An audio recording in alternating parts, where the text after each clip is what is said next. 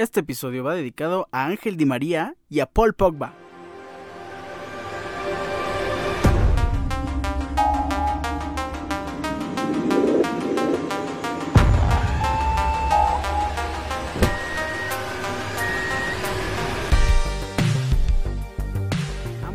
Astros del fútbol, eh, un gigantesco mediocampista francés, hablamos de Paul Pogba, y también un gran delantero extremo eh, argentino Ángel Di María. Los dos han sido transferidos a la Juventus de Turín, un cuadro grande, el más grande y de los más gigantes eh, en toda la historia del fútbol italiano.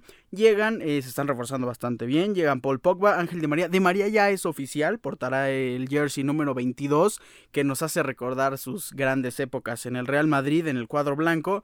Y Paul Pogba todavía hace falta que se haga completamente oficial, pero ya lo anunciaron en sus redes sociales. Ya le tomaron varias fotos con los colores del equipo. Paul Pogba ya es jugador de la Juventus de Turín y enhorabuena por este equipo que busca retomar la grandeza y principalmente regresar a los grandes escenarios en Europa, el cual es la UEFA Champions League. ¿Cómo están? Hoy es viernes 8 de julio, episodio número 113 de Deportes Ricardo Serón Podcast. Estoy muy emocionado por estar aquí una vez más en una nueva edición de este su programa, comentándoles todas las noticias que sucedieron en este periodo de días, hablando de las transferencias europeas, la Liga MX tenemos una buena previa con grandes partidos de cara a la jornada 2, la NFL con una noticia bastante interesante, el jugador sorpresa de la AFC Este y cerramos con el GP de Austria 2022 en la Fórmula 1 porque ya inició. Quédense, comenzamos. Me gusta que cada vez hay más transferencias y se pone más interesante este mercado. Un buen defensa, Wood Bedhurst, eh, ex jugador del Burnley, es muy triste porque el Burnley, que ha descendido al Championship de la, de la Liga de Inglaterra, la segunda división, pues sí se está desarmando poco a poco. Y entiendo perfectamente a los jugadores que quieren perseguir su sueño por estar eh, en la liga más interesante de este planeta, estar en buenos equipos, tener un buen salario y tener principalmente un mejor cartel que en el Championship. Pues eh, llega al Besiktas. Buen club, no creo que sea de la envergadura de un club de Premier League, pero como ya lo dijimos, Burnley ha sido eh, relegado a la segunda división y también por el tema económico no puede mantener a todas sus estrellas y al equipo completo. Es un buen fichaje para el Besiktas. Siguiente fichaje, otro gran fichaje y un club que pues se lleva un jugador gratis por, vaya, eh, mucho menos de lo que hubieran comprado en un mercado original. Eh, hablamos del mediocampista Axel Witzel, el belga, ex jugador del Dortmund, repito, ya como agente libre, llega al Atlético de Madrid España. Es la clara sustitución de Héctor Herrera como el mediocampista, pues digamos tres o cuatro en la plantilla y que va a tener buenos minutos. No creo que Axel Witzel sea el titular indiscutible sobre Coque o sobre De Paul, pero sí va a tener buen apoyo en la plantilla. Otro jugador, un buen mediocampista, un joven mediocampista de 23 años, el estadounidense Tyler Adams, llega a Leeds United, llega a la Premier League, se va de su equipo, de su eh, pasado equipo, el RB Leipzig de Alemania, que estaba haciendo muy bien las cosas en la liga y Tyler Adams creo que iba en camino a ser un estandarte del equipo. A sus cortos 23 años lo deja y se va a la mejor liga del planeta, se va a Leeds United. Un fichaje que en lo personal yo lo veía venir, me agradaba mucho y oficialmente llega Stephen Bergwijn eh, al Ajax. El, el, jugador holandés de 23 años llega procedente de los Spurs eh, por un valor de 31.25 millones. Tiene su valor en Transfer Market por 18. Es la transferencia más costosa que ha hecho el Ajax en toda su historia. 31.25 millones. Números bastante cortos para un equipo que se dice es gigantesco. Pues sí, el Ajax es la escuela del fútbol. No acostumbra a fichar jugadores por mucho dinero. Y Stephen Bergwijn, ex jugador del PSV Eindhoven, llega al Ajax. En sustitución, sí, no directamente, no es un centro delantero, pero sí llega eh, a sustituir, por así decirlo, a Sebastian Aller, el jugador que se va. Y hablemos de ese fichaje, que por cierto es el segundo fichaje más caro en toda la historia del Ajax. Pues se va. Sebastian Aller se convierte en el nuevo 9 del Borussia Dortmund tras la salida de Erling Haaland pues sí, llega un buen delantero. No es eh, evidentemente al nivel de Erling Broad Haaland. Tiene 29 años. El, marfileño Sebastian Aller llega por un total de 31, 31 millones más 4 en variables. Eh, no es muy costoso. Llega procedente del Ajax y creo que va a hacer un buen papel en la Bundesliga. El siguiente fichaje es un préstamo. Clement Lenglet. Seguimos eh, con los Spurs y ahora ingresa un nuevo jugador, un defensa que pues se apagó, se apagó bastante el defensa francés, llega a préstamo del Barcelona a los Spurs, un préstamo corto por un año y esperemos que retome el gran nivel que lo vimos al llegar al FC Barcelona. Vamos a cerrar con el fichaje oficial de Ángel Di María y de Luka Jovic. E iniciemos con el Fideo Di María, como ya lo mencionamos, llega a la Juventus como agente libre ex jugador del Paris Saint Germain, mismo caso que Paul Pogba, podría llegar como agente libre, ya es casi un hecho que llega procedente del Manchester United. Y cerramos con Luka Jovic, el delantero que evidentemente no tuvo un gran nivel en el Real Madrid, se va del equipo. Y esto da paso a que podríamos tener otro fichaje llamativo e interesante para el cuadro blanco, o bien podrían confiar en Takefuse Kubo o en Mariano Díaz. Espero que tengamos un nuevo fichaje. Llega Luka Jovic a la Fiorentina de Italia, procedente del Real Madrid. Hemos tenido una buena ventana de transferencias hasta el momento y en este periodo de días hemos tenido fichajes bastante interesantes. Esperemos que el día lunes tengamos muy buenos fichajes que anunciar también porque esto está muy interesante. Vámonos a la Liga MX.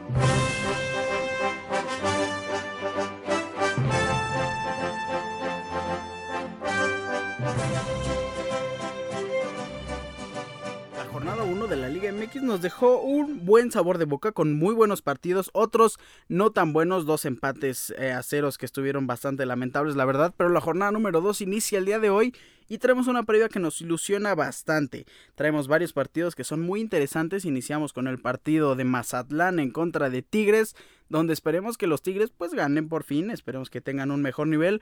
En teoría, y como ya lo dijimos en la jornada 1, el Mazatlán es un rival pues sí asequible donde los Tigres podían vencer hoy a las 7 de la noche. Mazatlán es local.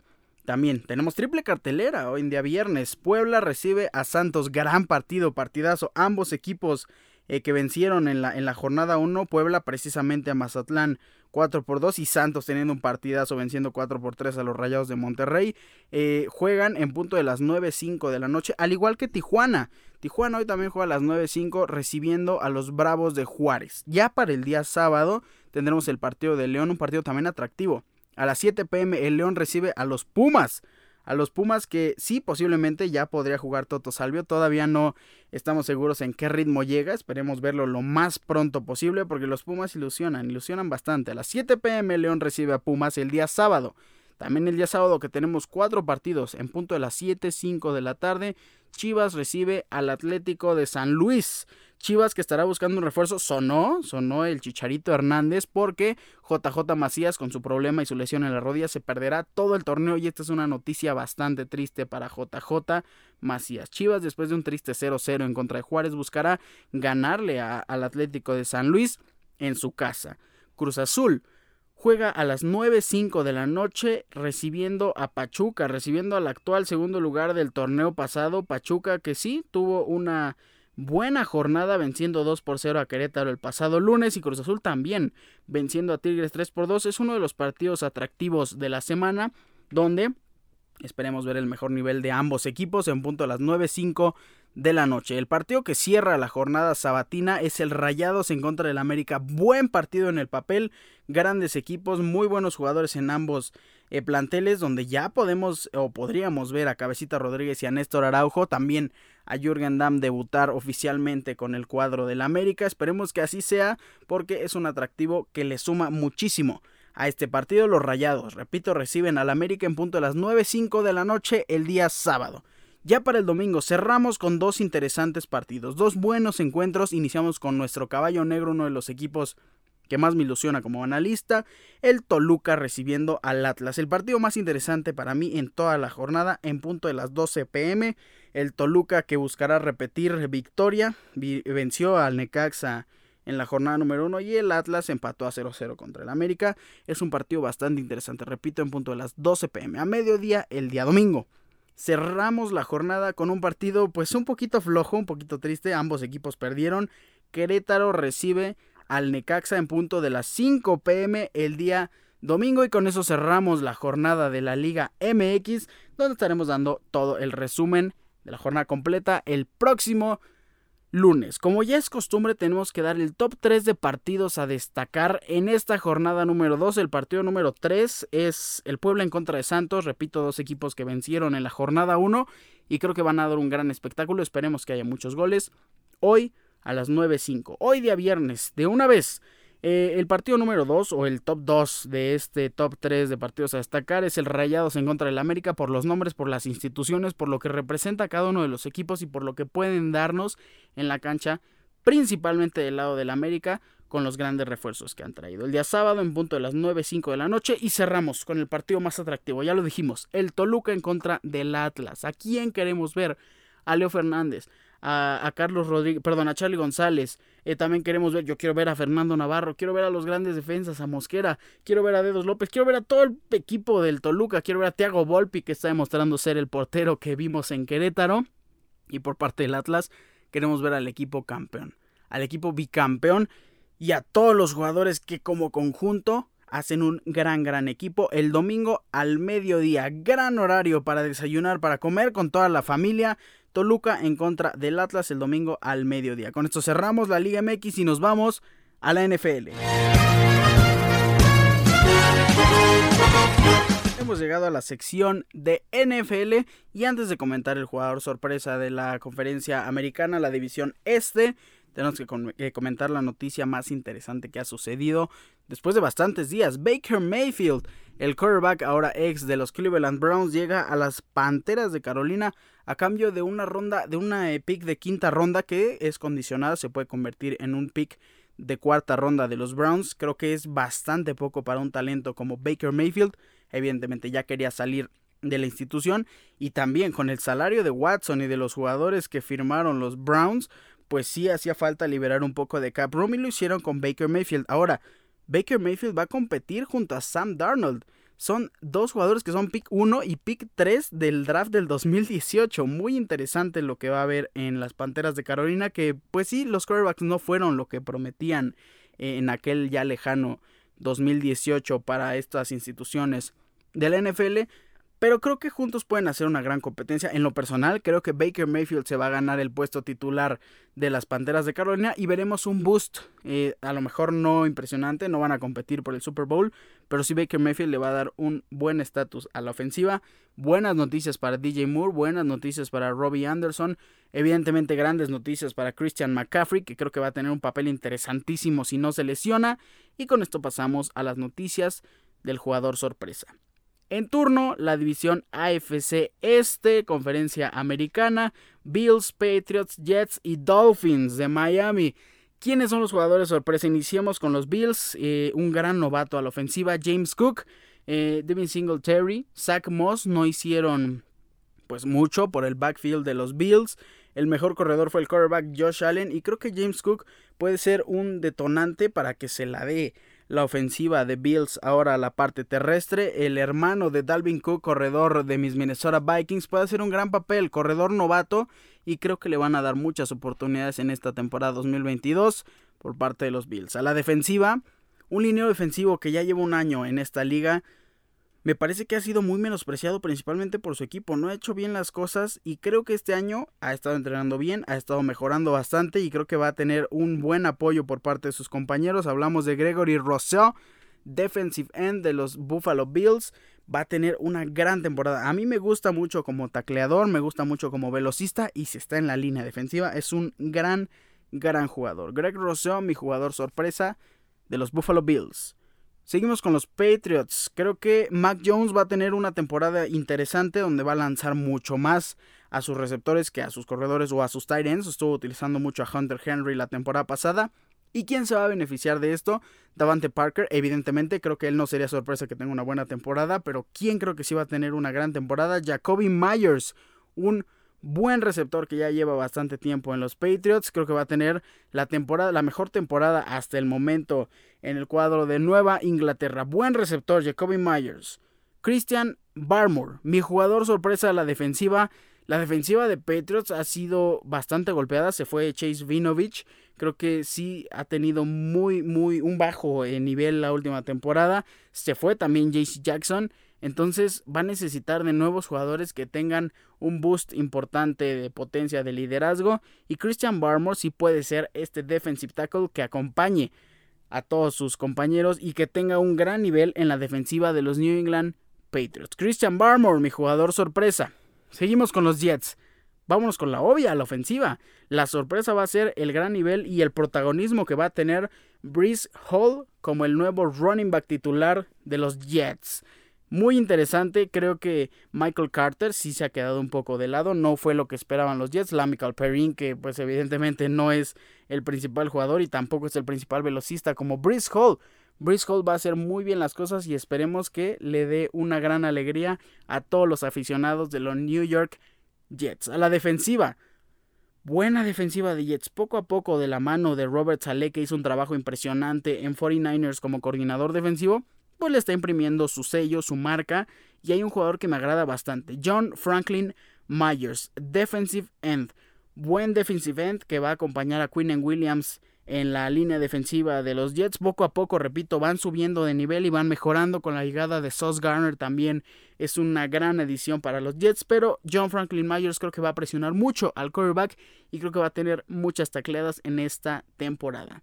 Mi jugador defensivo de los New York Jets. Cerramos con los Delfines de Miami. ¿Quién es el jugador ofensivo que creo va a ser la sorpresa en esta temporada 2022? No hay de otro, este jugador me encanta. Jalen Waddle, jugador que fue novato la temporada pasada, este será su segundo año. Augurábamos un año bastante magnífico para Jalen Waddle, pero llegó Tyreek Hill. Y pues Jalen Waddle, si se destacaba por ser el velocista del equipo, pues Tyreek Hill, vaya, es el velocista de la liga. Jalen Waddle tendrá que mejorar otras habilidades, mejor catching, mejor agilidad, mejor salto y creo que también eh, adjuntando a que Tua Tagovailoa es de los mejores amigos de Jalen Waddle, estuvieron en la misma universidad, eso va a tener una relevancia interesantísima en la competencia por el receptor 1. Eh, eh, de los Miami Dolphins. Jalen Waddle creo que va a ser la sorpresa, creo que va a tener grandes números y creo que va a demostrar por qué es un jugador tan ágil y por qué le cae tan bien a Tua Tagovailoa. Juntos, tampoco estoy diciendo que Tyreek Hill va a tener una gran temporada, creo que juntos estos tres jugadores van a tener una gigantesca temporada. Tua a lo mejor un poco menos, pero Tyreek Hill y Jalen Waddle van a ser increíbles en la temporada para los Miami Dolphins. Ojo ahí. A la defensiva, mismo caso con los Buffalo Bills. Un jugador que ha sido un poco relegado, Jalen Phillips, defensive end de la Universidad de Miami, fue seleccionado el año pasado y no tuvo de las mejores temporadas. Fue una buena temporada, tuvo un total de 8.5 sacks en el 2021. Este año creo que va a ser mucho mejor, va a tener un gran año y va a liderar a la defensiva. Jalen Phillips, un buen defensive end para los Miami Dolphins, mi jugador sorpresa. Con esto nos vamos a la Fórmula 1.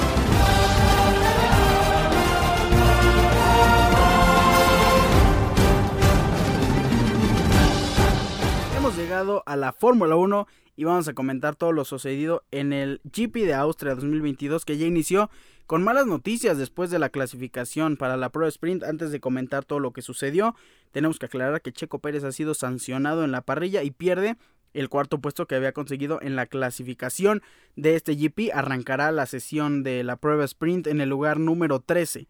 Después de reunirse con los comentarios y tras haber puesto en revisión su sesión de clasificación, repito, Checo Pérez ha sido sancionado y pierde su cuarto puesto en Austria. Saldrá desde el puesto número 13 el día de mañana en la prueba sprint. Ahora sí, analicemos la práctica número 1 que sucedió en esta mañana. Buena práctica, un tiempo de 1.6.302 eh, para Max Verstappen que hasta ahora ha estado liderando todo el GP, el piloto que más ha ganado GPs en toda la historia junto a Alain Prost. En segundo lugar está Verstappen, Russell Pérez, Hamilton, después Magnussen, Sainz, Alonso, Mick Schumacher en noveno, décimo Tsunoda, Stroll, Ocon, Vettel, Bottas, Albon, Gasly, Ricciardo, Wang Yusu, que buena noticia que regrese Latifi y Lando Norris en la última posición. Lo importante venía después en la clasificación de este GP. Los resultados, como ya lo dije, fueron completamente para Max Verstappen. Un tiempo de 1.5 en la cual y 1, 1.5 374 en la cual y 2 y en la clasificación 3, 1.4 948. Checo Pérez, que le anularon el tiempo, había quedado en cuarto lugar, su coequipero, ahora saldrá en número 13, Charles Leclerc en segundo lugar, después de eh, Carlos Sainz en tercer lugar, después George Russell, que sí tuvo un accidente al igual que su compañero Lewis Hamilton, pues largarán en cuarto y noveno lugar respectivamente. En quinto Ocon, en sexto Magnussen, después Mick Schumacher, que lo están haciendo bastante bien ambos Haas en este periodo de dos carreras. Posterior eh, Fernando Alonso, después como ya lo dijimos viene Hamilton en noveno. Gasly en décimo, Albon, Bottas, Tsunoda, Lando Norris, eh, Daniel Ricciardo en el lugar 16, Stroll 17, Wang Yusu 18, Latifi 19 y Sebastian Vettel largará desde la última posición en la carrera sprint del día de mañana. ¿Cómo estará eh, todo este movimiento del día sábado? Tendremos la práctica 2, como ya lo dijimos, en punto de las 5 y media de la mañana, horario de la Ciudad de México. Posterior a eso, la prueba sprint a las 9 y media. Y el domingo, la carrera. La pole ya la tiene oficialmente para la estadística Max Verstappen, pero lo que pasa en la carrera sprint es independientemente a la estadística. Si Max Verstappen pierde, eh, por así decirlo, la pole, no largará desde la primera posición, pero ya la tiene en los libros. Entonces va a estar muy interesante. Repito, mañana a las 9 y media la prueba sprint del GP de Austria 2022. Con esto cerramos este episodio, episodio número 113 de Deportes Ricardo Serón Podcast. Una vez más les agradezco muchísimo por estar aquí, por escuchar todas estas noticias. Pásenla increíble, nos estaremos viendo el día lunes. Vean el derby del tráfico, ojo eh, con eso. El día de hoy, en punto de las 9 de la noche, tendremos el derby del tráfico. LAFC recibe a LA Galaxy. ¿Cuál es el principal atractivo? Además de ver a Carlitos Vela enfrentarse a Chicharito Hernández, que por fin Hoy es el posible debut de Gareth Bale y de Giorgio Cellini después de arreglar los papeles, después de entrar en forma ambos eh, jugadores. Tienen oficialmente carta abierta a partir de la jornada del día de hoy para tener actividad con el LAFC. Así que podríamos ver a Gareth Bale y a Giorgio Cellini enfrentar a Chicharito Hernández y al LA Galaxy. Repito, 9 de la noche el derby del tráfico y me cuentan cómo están. Yo no me voy sin antes recordarles mis redes sociales arroba Ricardo-Cerón-Bajo en Instagram, Ricardo Cerón en Facebook. Recuerden, Cerón es con Z. Pásenla increíble y repito, nos estaremos escuchando el día lunes. Yo les mando un fuerte abrazo y bye.